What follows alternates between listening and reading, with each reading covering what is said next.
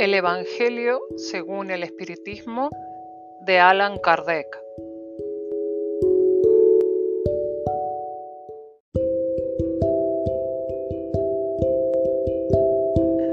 Capítulo 16. No se puede servir a Dios y a las riquezas.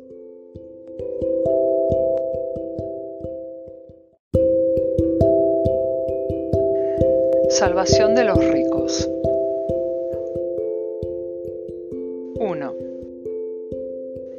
Siervo puede servir a dos señores, porque aborrecerá al uno y amará al otro, o al uno se llegará y al otro despreciará. No podéis servir a Dios y a las riquezas. San Lucas capítulo 16 versículo 13. 2. Y vino uno y le dijo, Maestro bueno, ¿qué bien haré para conseguir la vida eterna? Él dijo, ¿por qué me llamas bueno? Solo uno es bueno, que es Dios. Mas si quieres entrar en la vida, guarda los mandamientos. Él dijo, ¿cuáles? Y Jesús le dijo, no matarás, no adularás, no hurtarás, no dirás falso testimonio, honra a tu padre y a tu madre, y amarás a tu prójimo como a ti mismo. El joven le dijo, Yo he guardado todo eso desde mi juventud. ¿Qué me falta aún? Y Jesús le dijo, Si quieres ser perfecto, ve, vende cuanto tienes y dáselo a los pobres, y tendrás un tesoro en el cielo. Y ven y sígueme. Al oír estas palabras, el joven se marchó triste, porque tenía muchas posesiones. Y dijo Jesús a sus discípulos, En verdad os digo que difícilmente entrará un rico en el reino de los cielos. Y además os digo, es más fácil que un camello entre por el ojo de una aguja que el que un rico entre en el reino de los cielos. San Mateo capítulo 19 versículos del 16 al 24. San Lucas capítulo 18 versículos del 18 al 25. San Marcos capítulo 10 versículos del 17 al 25. guardaos de la avaricia. 3. Y uno de entre la gente le dijo, Maestro, di a mi hermano que me dé mi parte de la herencia. Mas él le respondió, Hombre, ¿quién me ha nombrado juez o repartidor entre vosotros? Y le dijo, Mirad y guardaos de toda avaricia, porque la vida de cada uno no está en la abundancia de las cosas que posee y les contó una parábola diciendo, El campo de un hombre rico había dado abundantes frutos, y él pensaba, ¿qué haré? Porque no tengo dónde guardar mis cosechas. Y dijo, Esto haré, derribaré mis graneros y construiré otros mayores, y allí recogeré todos mis frutos y mis bienes. Y diré a mi alma, Alma, muchos bienes tienes guardados para muchísimos años, descansa, come, bebe, diviértete. Mas Dios le dijo, Necio, esta noche te vuelven a reclamar el alma. Lo que has guardado, ¿para quién será? Así es el que atesora para sí y no es rico en Dios. San Lucas capítulo 12 versículos del 13 al 21. Jesús en casa de saqueo. 4. Y habiendo entrado Jesús en Jericó, atravesó la ciudad. Había allí un hombre llamado Saqueo, que era uno de los principales entre los publicanos y muy rico. Y quería ver a Jesús, pero no podía por la mucha gente, porque era de baja estatura. Y se adelantó corriendo y se subió en un árbol cabrahigo para verle, porque allí había de pasar. Y cuando llegó Jesús a aquel lugar, alzó los ojos y le dijo, Saqueo, baja enseguida, porque hoy necesito hospedarme en tu casa.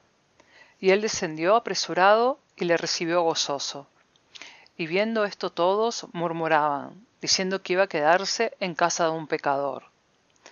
Mas Saqueo, presentándose al Señor, le dijo, Señor, la mitad de cuanto tengo doy a los pobres, y si en algo he defraudado a alguno, le devuelvo cuatro tantos más. Y Jesús le dijo, hoy ha llegado la salvación a esta casa, porque él también es hijo de Abraham. Pues el Hijo del Hombre vino a buscar y a salvar lo que estaba perdido. San Lucas capítulo 19 versículos del 1 al 10. Parábola del mal rico. 5. Había un hombre rico que se vestía de púrpura y de lino finísimo, y cada día ofrecía convites espléndidos. Y había allí un mendigo llamado Lázaro, que yacía a la puerta del rico, cubierto de llagas. Deseaba saciarse con las migajas que caían de la mesa del rico, y ninguno se las daba. Mas venían los perros y le lamían las llagas. Y aconteció que cuando murió aquel pobre, lo llevaron los ángeles al seno de Abraham. Y murió también el rico y fue sepultado en el infierno. Y alzando los ojos cuando estaban los tormentos, vio de lejos a Abraham y a Lázaro en su seno. Y él gritó, Padre Abraham, compadécete de mí y envía a Lázaro a que moje la punta de su dedo en agua para refrescar mi lengua, porque estoy atormentado en esta llama. Y Abraham le dijo, Hijo, acuérdate de que recibiste tus bienes en tu vida y Lázaro también males, pues ahora él encuentra aquí consuelo y tú tormentos. Además, hay un abismo tremendo entre nosotros y vosotros, de manera que los que quisieran pasar de aquí a vosotros no pueden, y ni de ahí pasar acá. Y dijo, Pues te ruego, Padre, que lo envíes a casa de mi Padre, porque tengo cinco hermanos para que les dé testimonio, no sea que vengan ellos también a este lugar de tormento. Y Abraham le dijo, Tienen a Moisés y a los profetas, que los oigan. Mas él dijo, No, padre Abraham, mas si alguno de los muertos fuera ellos, harán penitencia. Y Abraham le dijo, Si no oyen a Moisés y a los profetas, tampoco creerán, aun cuando alguno de los muertos resucitare. San Lucas capítulo 16, versículo del 19 al 31. Parábola de los talentos. 6. Porque así es como un hombre que antes de partir lejos llamó a sus siervos y les entregó sus bienes. Y dio al uno cinco talentos, y al otro dos, y al otro dio uno, a cada uno según su capacidad, y partió luego. El que había recibido los cinco talentos se fue a negociar con ellos y ganó otros cinco. Asimismo, el que había recibido dos ganó otros dos. Mas el que había recibido uno fue y cavó en la tierra y escondió allí el dinero de su señor. Después de largo tiempo, vino el señor de aquellos siervos y los llamó a rendir cuentas. Y llegando el que había recibido los cinco talentos, presentó otros cinco talentos diciendo, Señor, cinco talentos me entregaste, he aquí otros cinco que he ganado de más. Su señor le dijo, Muy bien, siervo bueno y fiel, porque fuiste fiel en lo poco, te pondré sobre lo mucho. Entra en el gozo de tu Señor. Y se llegó también el que había recibido los dos talentos, y dijo, Señor, dos talentos me entregaste, aquí tienes otros dos que he ganado.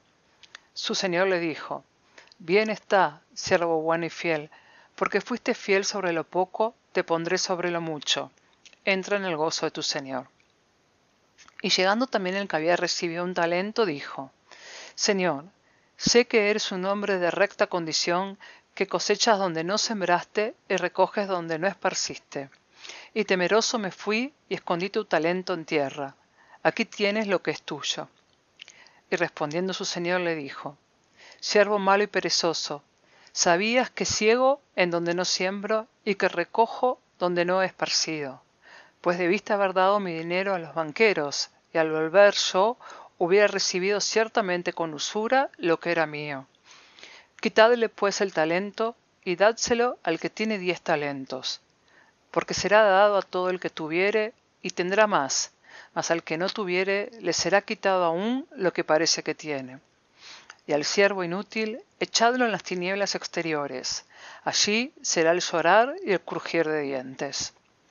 San Mateo capítulo 25 versículo del 14 al 30. Utilidad providencial de la fortuna. 7.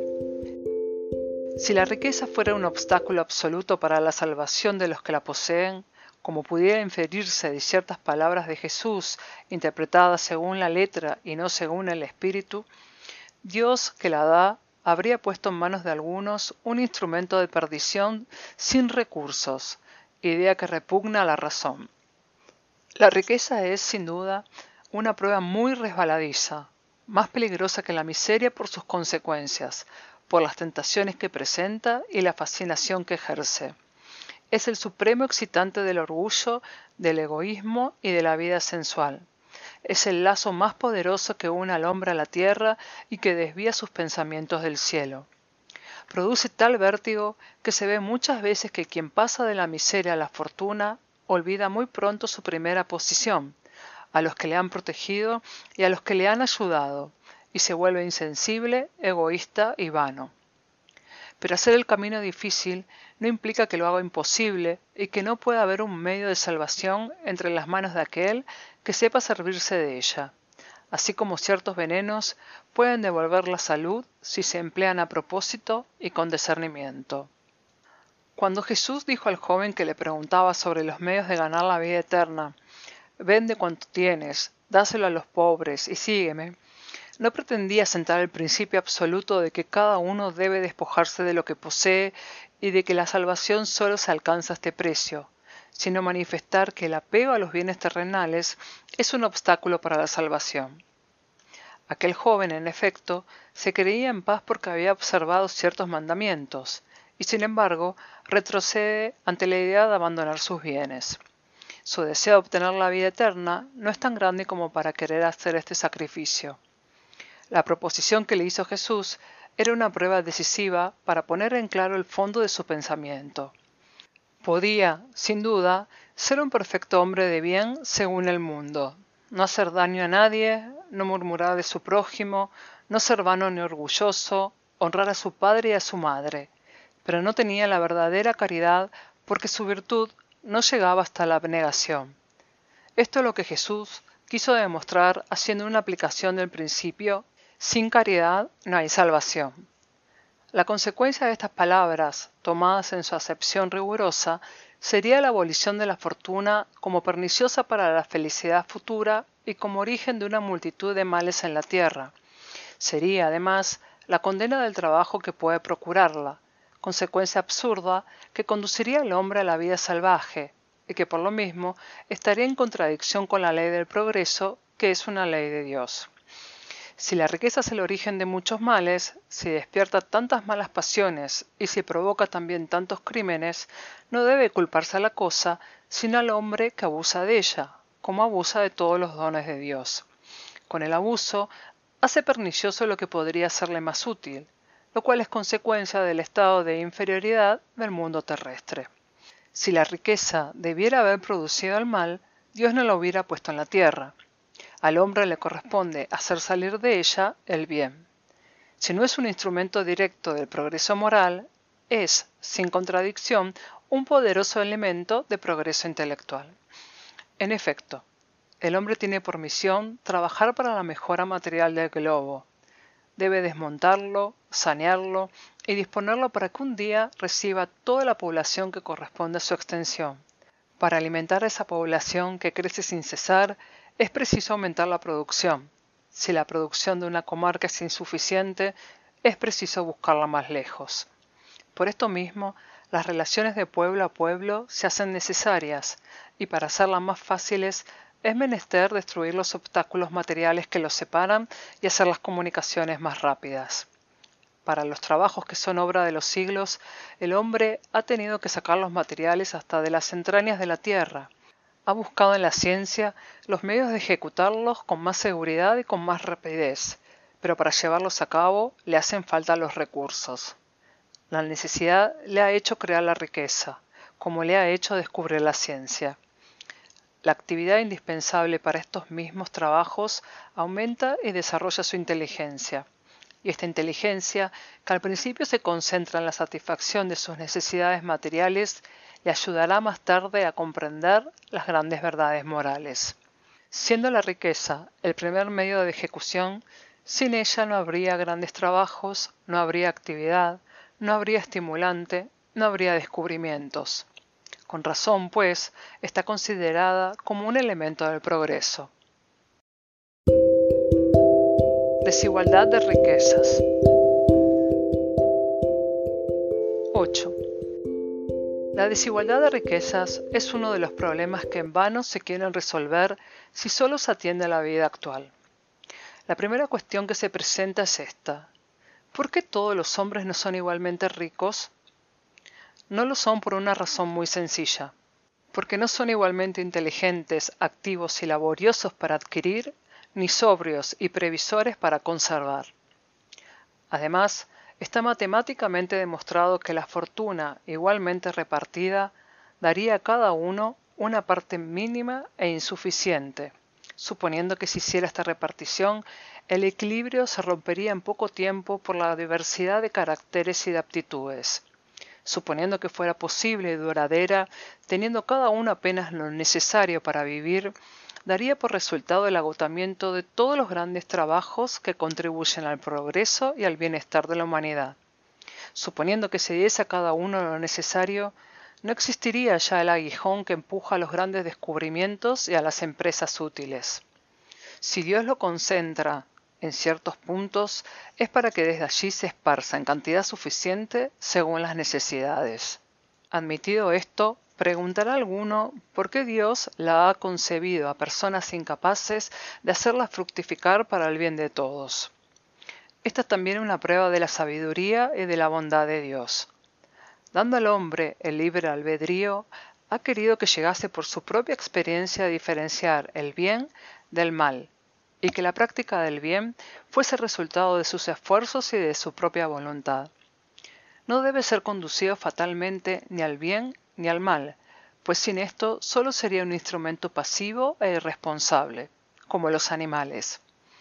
La fortuna es un medio para probarlo moralmente, pero como al mismo tiempo es un poderoso medio de acción para el progreso, no quiere que quede por mucho tiempo improductiva, y por esto la cambia de puesto incesantemente. Cada uno debe poseerla para intentar servirse de ella y probar el uso que de la misma sabe hacer, pero como es materialmente imposible que todos la tengan a un mismo tiempo, y, como por otra parte, si todos la poseyesen, nadie trabajaría y el mejoramiento del globo sufriría las consecuencias, cada uno la posee por turnos. El que hoy no la tiene, la tuvo ya o la tendrá en otra existencia, y el que no la tiene ahora, podrá obtenerla mañana. Hay ricos y pobres, porque siendo Dios justo, cada uno debe trabajar cuando le toca su turno. La pobreza es para los unos la prueba de la paciencia y de la resignación, y la riqueza es para los otros la prueba de la caridad y de la abnegación. Nos lamentamos con razón al ver el miserable uso que ciertas personas hacen de la fortuna, las innobles pasiones que provoca la codicia y preguntamos, ¿Dios es justo dando la riqueza a semejantes seres? Cierto es que si el hombre solo tuviera una existencia, nada justificaría tal reparto de los bienes en la tierra, pero si en lugar de limitar su vista a la vida presente se considera el conjunto de las existencias, se verá que todo se equilibra con justicia. El pobre, pues, no tiene motivo de acusar a la providencia ni de envidiar a los ricos, y los ricos tampoco lo tienen para vanagloriarse de lo que poseen. Si abusan de ella, no será con los decretos ni con las leyes suntuarias como podrá remediarse el mal, porque las leyes pueden cambiar momentáneamente el exterior, pero no pueden cambiar el corazón. Por esto, solo pueden tener una duración temporal y siempre van seguidas de una reacción desmedida. El origen del mal está en el egoísmo y en el orgullo. Los abusos de toda la naturaleza cesarán por sí mismos cuando los hombres se sometan a la ley de la caridad.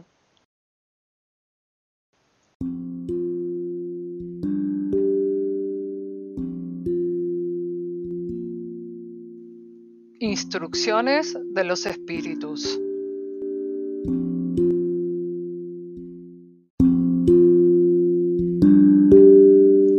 La verdadera propiedad. 9. El hombre no posee en propiedad sino lo que puede llevarse de este mundo. Lo que encuentra cuando llega y lo que deja cuando se va, lo goza mientras permanece en él, pero puesto que está obligado a abandonarlo, solo tiene el usufructo y no la posesión real. ¿Qué posee, pues? Nada de lo que puede ser de uso para el cuerpo, y sí todo lo que es para uso del alma, la inteligencia, los conocimientos, las cualidades morales, esto es lo que trae y lo que se lleva, lo que ninguna persona puede quitarle, y lo que le servirá en el otro mundo más aún que en este. De él depende el ser más rico cuando se va que cuando llega, porque de lo que haya adquirido en bien depende su posición futura. Cuando un hombre viaja a un país lejano, llena su maleta de los objetos que tienen salida en el país, pero no se carga con aquellos que le serían inútiles.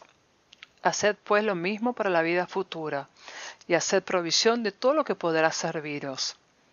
Al viajero que llega a una posada se le da buena habitación si puede pagarla. Al que tiene poca cosa se le da una menos cómoda. Al que no tiene nada duerme en la paja. Esto mismo le sucede al hombre. Cuando llega al mundo de los espíritus, su colocación está subordinada a su haber, pero no se paga con oro. Nadie le preguntará ¿Cuánto teníais en la tierra? ¿Qué rango ocupabais? ¿Eras príncipe o artesano? pero se le preguntará, ¿con qué volvéis? No se le pedirán cuentas del valor de sus bienes ni de sus títulos, sino del número de sus virtudes, pues con esta cuenta el artesano puede ser más rico que el príncipe. En vano alegará que antes de su partida ha pagado su entrada con oro, pues se le dirá, aquí no se compran los puestos, sino que se ganan con el bien que se ha hecho. Con la moneda terrestre podéis haber comprado campos, casas, palacios, pero aquí se paga todo con las cualidades del corazón.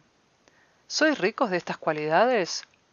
Sed bienvenidos y podéis ir a la primera clase en donde os esperan todas las felicidades. ¿Sois pobres de ellas? Id a la última en la que seréis tratados en razón de vuestro haber.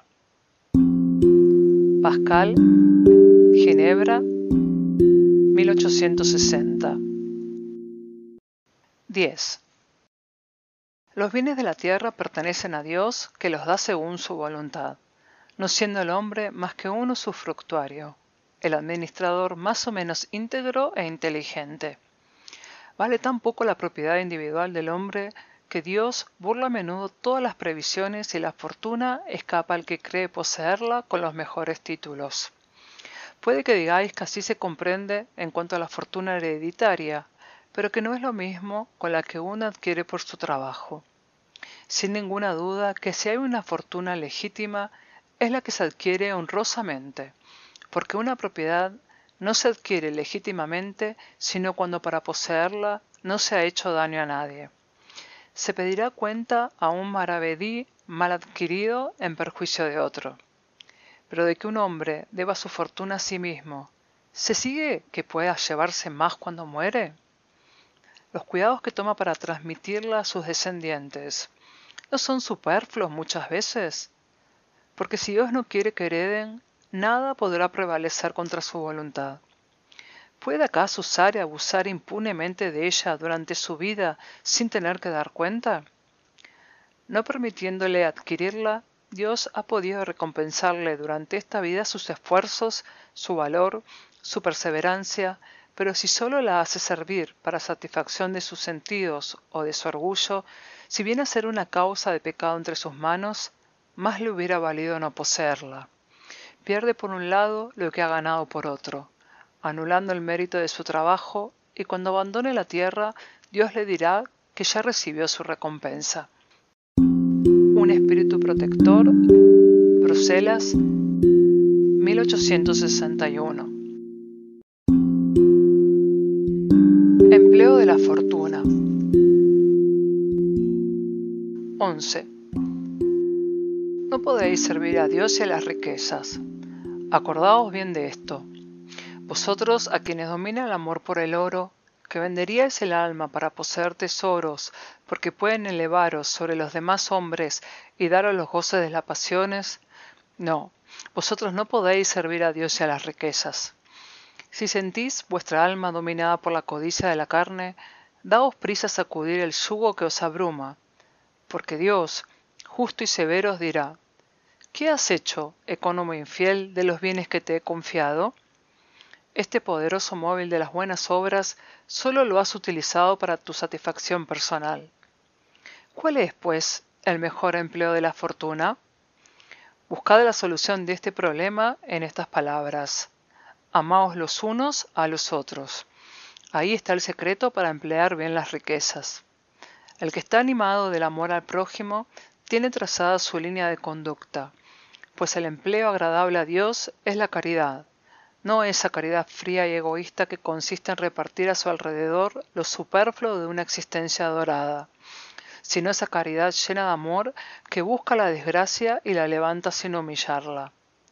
Rico, da de lo que te sobre, haz más aún, da un poco de lo que te es necesario, porque esto aún es superfluo, pero da con prudencia. No rechaces el llanto por temor a ser engañado. Busca el origen del mal, consuela primero, infórmate después y mira si el trabajo, los consejos, el mismo afecto serán más eficaces que la limosna. Difunde a tu alrededor, con la caridad, el amor a Dios, el amor al trabajo, el amor al prójimo. Colocas tus riquezas en un fondo que nunca te faltará y te dará grandes intereses. Las buenas obras. La riqueza de la inteligencia debe servirte tanto como la del oro. Difunde a tu alrededor los tesoros de la instrucción y esparce entre tus hermanos los tesoros de tu amor y ellos fructificarán. Cheverus, Burdeos, 1861. 12. Cuando pienso en lo breve que es la vida, me afecta dolorosamente vuestra incesante preocupación, cuyo objeto es vuestro bienestar material, mientras que dais tan poca importancia y dedicáis poco o ningún tiempo a vuestro perfeccionamiento moral, que debe aseguraros una eternidad. Se creería, al ver la actividad que desplegáis, que se trata de una cuestión del más alto interés para la humanidad, mientras que casi siempre se trata solo de poneros en disposición de satisfacer necesidades exageradas. La vanidad ha de entregaros a excesos. Qué penas, qué cuidados, qué tormentos no os dais, qué noches sin sueño, para aumentar una fortuna a menudo más que suficiente. Para colmo de vuestra ceguera, no es raro ver a los que tienen un amor inmoderado a la fortuna y a los goces que procura, sujetos a un trabajo penoso, valerse de una existencia llamada de sacrificios y de méritos, como si trabajasen para los otros y no para sí mismos. Insensatos. ¿Vosotros creéis realmente que os serán tomados en cuenta los cuidados y los esfuerzos cuyo móvil son el egoísmo, la ambición o el orgullo, mientras que descuidáis vuestro porvenir, lo mismo que los deberes que la solidaridad fraternal impone a todos los que gozan de la ventaja de la vida social. Vosotros solo os habéis acordado de vuestro cuerpo. Su bienestar y sus goces eran el último objeto de vuestra solicitud egoísta. Por el que muere habéis descuidado vuestro espíritu, que vivirá siempre. Ese Señor tan querido y acariciado se ha vuelto vuestro tirano. Manda vuestro espíritu que sea hecho ya su esclavo. ¿Era este el objeto de la existencia que Dios os había dado? Un espíritu protector, Cracovia, 1861. 13.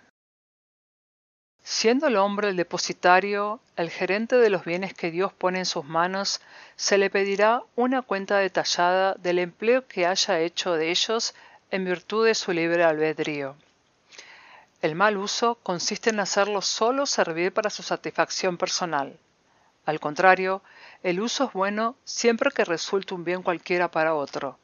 El mérito es proporcionado al sacrificio que uno se impone. La beneficencia solo es un modo de emplear la fortuna. Consuela en la miseria actual, apacigua el hambre, guarda del frío y da un asilo a aquel que no lo tiene. Pero un deber también imperioso y meritorio consiste en precaver la miseria. Esta es, sobre todo, la misión de las grandes fortunas, por los trabajos de todas clases que puedan hacer ejecutar y aun cuando redundase en su provecho legítimo, no existiría menos el bien, porque el trabajo desarrolla la inteligencia y eleva la dignidad del hombre, siempre ávido de poder decir que se gana el pan que come, mientras que la limosna humilla y degrada. La fortuna concentrada en una mano debe ser como un manantial de agua viva que esparce la fecundidad y el bienestar a su alrededor. Oh vosotros ricos, si la empleáis según las miradas del Señor, vuestro corazón será el primero que apagará su sed en este benéfico manantial de beneficencia. Vosotros tendréis en la vida los inefables goces del alma, en vez de los goces materiales del egoísta que dejan el vacío en el corazón vuestro nombre será bendecido en la tierra, y cuando la dejéis, el soberano Señor os dirigirá la palabra de la parábola de los talentos. Oh buen fiel servidor, participad de los goces de vuestro Señor. En esta parábola, el servidor que esconde en la tierra el oro que le ha sido confiado, ¿no es acaso la imagen de los avaros entre cuyas manos la fortuna es improductiva? Aun cuando Jesús habla de las limosnas, es porque en aquel tiempo, en aquel país en que vivía, no se conocían los trabajos que las artes y la industria han creado después, y en las cuales puede ser la fortuna empleada útilmente para el bien general.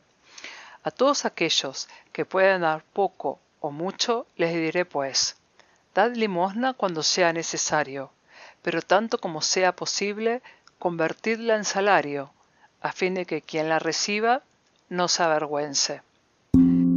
Fenelón, Argel, 1860.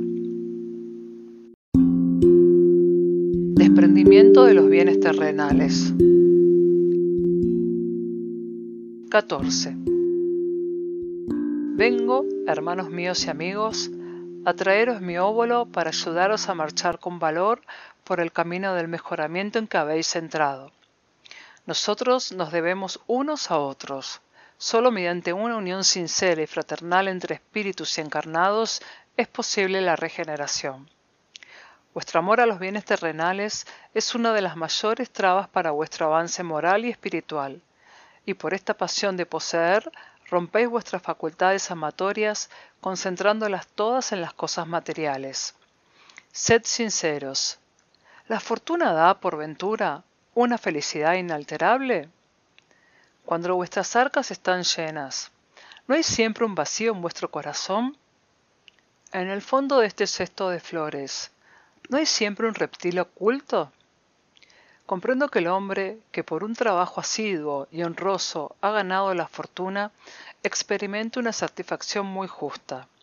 Pero de esta satisfacción muy natural y que Dios aprueba, hasta una pasión que absorbe todos los otros sentimientos y paraliza los impulsos del corazón, hay mucha distancia, tanta distancia como de la sórdida avaricia a la prodigalidad exagerada, dos vicios entre los cuales Dios ha colocado la caridad, santa y saludable virtud que enseña al rico a dar sin ostentación para que el pobre reciba sin bajeza. Ya provenga la fortuna de vuestra familia, ya la hayáis ganado con vuestro trabajo, hay una cosa que nunca debéis olvidar, y es que todo viene de Dios y todo vuelve a Dios. Nada os pertenece en la tierra, ni siquiera vuestro propio cuerpo. La muerte os despoja de él como de todos los bienes materiales. Vosotros sois depositarios y no propietarios. No os engañéis acerca de esto. Dios os ha prestado y debéis devolvérselo y lo que os presta es con la condición de que al menos lo superfluo ha de ir a parar a los que no tienen lo necesario. Uno de vuestros amigos os presta una suma. Por poco honrado que seáis, procuraréis devolvérsela y le quedaréis agradecido. Pues bien, esta es la posición de todo hombre rico. Dios es el amigo celeste que le ha prestado la riqueza. Él solo pide el amor y el reconocimiento pero exige que a su vez el rico dé a los pobres, que son sus hijos, con el mismo título que él. El bien que Dios os ha confiado provoca en vuestros corazones una ardiente y loca codicia.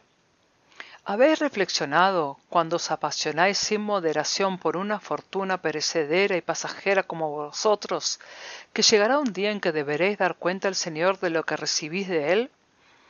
¿Olvidáis que por la riqueza estáis revestidos del carácter sagrado de ministros de la caridad en la tierra para ser dispensadores inteligentes? ¿Quiénes sois, pues, vosotros, que usáis solo en provecho vuestro lo que se os ha confiado, sino depositarios infieles? ¿Qué resulta de este olvido voluntario de vuestros deberes? La muerte inflexible e inexorable viene a rasgar el velo bajo el cual os ocultáis, y os fuerza a rendir cuentas al mismo amigo que os había obligado, y que en este momento para vosotros adquiere el carácter de juez.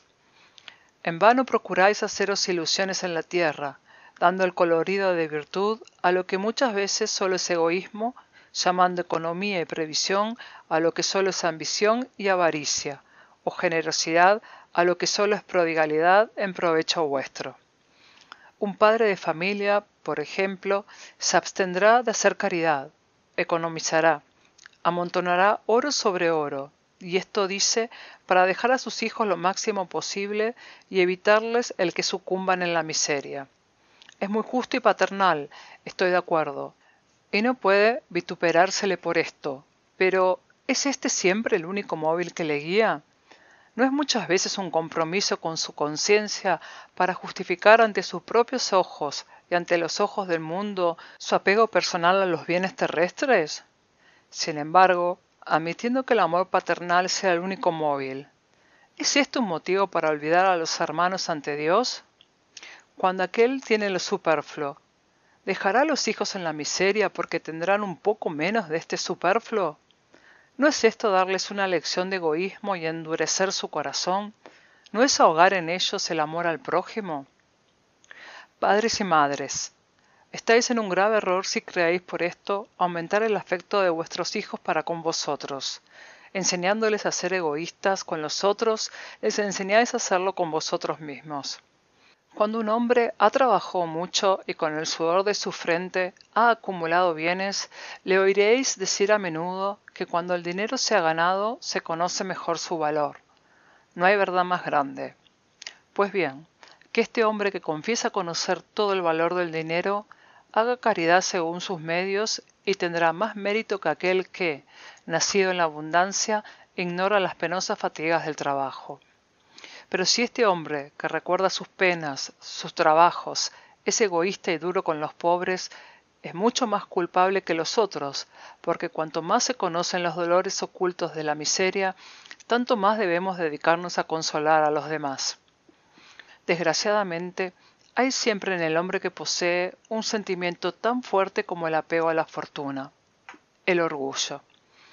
No es raro ver al hombre que ha medrado aturdir al desgraciado que implora su ayuda con la narración de sus trabajos y de su saber, en vez de acudir en su socorro y decirle Haced lo que yo he hecho.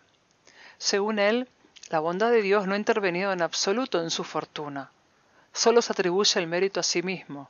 Su orgullo pone una venda a sus ojos y un tapón a sus oídos, no comprende que con toda su inteligencia y su destreza Dios puede confundirle con una sola palabra. Despilfarrar su fortuna no es el desprendimiento de los bienes terrenales, sino el descuido y la indiferencia. El hombre depositario de esos bienes no tiene más derecho de disiparlos que de emplearlos en su solo provecho. La prodigalidad no es la generosidad, sino muchas veces una forma del egoísmo. Habrá algunas que echen el oro a manos llenas para satisfacer su capricho, y no darían un escudo para hacer un servicio. El desprendimiento de los bienes terrenales consiste en apreciar la fortuna en su justo valor, en saber servirse de ella para los otros y no solo para sí, en no sacrificar a ella los intereses de la vida futura, en perderla sin murmurar si le place a Dios el quitársela.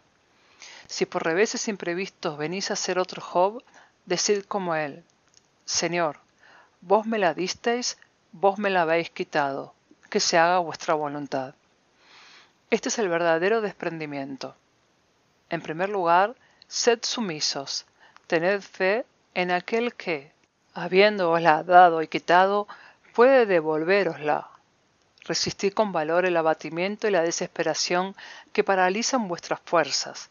No olvidéis jamás que Dios os castigará y que al lado de la mayor prueba coloca siempre un consuelo. Pero pensad, sobre todo, que hay bienes infinitamente más preciosos que los de la tierra, y este pensamiento os ayudará a desprenderos de estos últimos. El poco valor que se da a una cosa hace que sea menos sensible su pérdida. El hombre que tiene apego a los bienes de la tierra es como el niño que solo ve el momento presente. El que no hace caso de ellos es como el adulto que ve las cosas más importantes, porque comprende estas palabras proféticas del Salvador. Mi reino no es de este mundo. El Señor no ordena que uno se despoje de lo que posee para reducirse a una mendicidad voluntaria, porque entonces vendría a ser una carga para la sociedad. Obrar de este modo sería comprender mal el desprendimiento de los bienes terrenales. Es un egoísmo de otro estilo, porque es descargarse de la responsabilidad que la fortuna hace pesar sobre el que la posee. Dios la da a quien mejor le parece para administrarla en provecho de todos. El rico tiene, pues, una misión, misión que pueda ser agradable y provechosa para él. Renunciar a la fortuna cuando Dios se la da es también renunciar al beneficio del bien que pueda hacerse administrándola con prudencia. Saber pasar sin ella cuando no se tiene, saberla usar útilmente cuando se tiene, saberla sacrificar cuando es necesario, es obrar según las miras del Señor. Aquel a quien Dios le conceda lo que en el mundo se llama una buena fortuna, que exclame, Dios mío, vos me enviáis una nueva carga, darme fuerzas para cumplirla según vuestra santa voluntad. Así es, amigos míos, como yo intento enseñaros el desprendimiento de los bienes terrenales. Por lo tanto, os diré, sabed contentaros con poco. Si sois pobres, no envidiéis a los ricos, porque la fortuna no es necesaria para la felicidad. Si sois ricos, no olvidéis que estos bienes se os han confiado y que deberéis justificar su empleo con una cuenta de tutela. No seáis depositarios infieles, haciéndolos servir para la satisfacción de vuestro orgullo y de vuestra sensualidad. No os creáis con el derecho de disponer únicamente para vosotros de lo que solo es un préstamo y no un don. Si no sabéis devolver, no tenéis el derecho de pedir, y acordaos de que el que da a los pobres paga la deuda que ha contraído con Dios. La Cordère, 1863. 15. El principio en virtud del cual el hombre es solo el depositario de la fortuna de la cual Dios le permite gozar durante su vida, ¿le quita el derecho de transmitirla a sus descendientes? El hombre puede transmitir perfectamente, después de su muerte, aquello que ha usufructuado durante su vida, porque el efecto de este derecho está siempre subordinado a la voluntad de Dios, que puede, cuando quiere, impedir a sus descendientes gozar de él. Este es el motivo por el que se ve destruir las fortunas que parecen más sólidas. La voluntad del hombre para conservar su fortuna en su línea es, pues, impotente, lo que no le quita el derecho de transmitir el préstamo que ha recibido, puesto que Dios se lo quitará cuando lo crea conveniente. San Luis, París, 1860.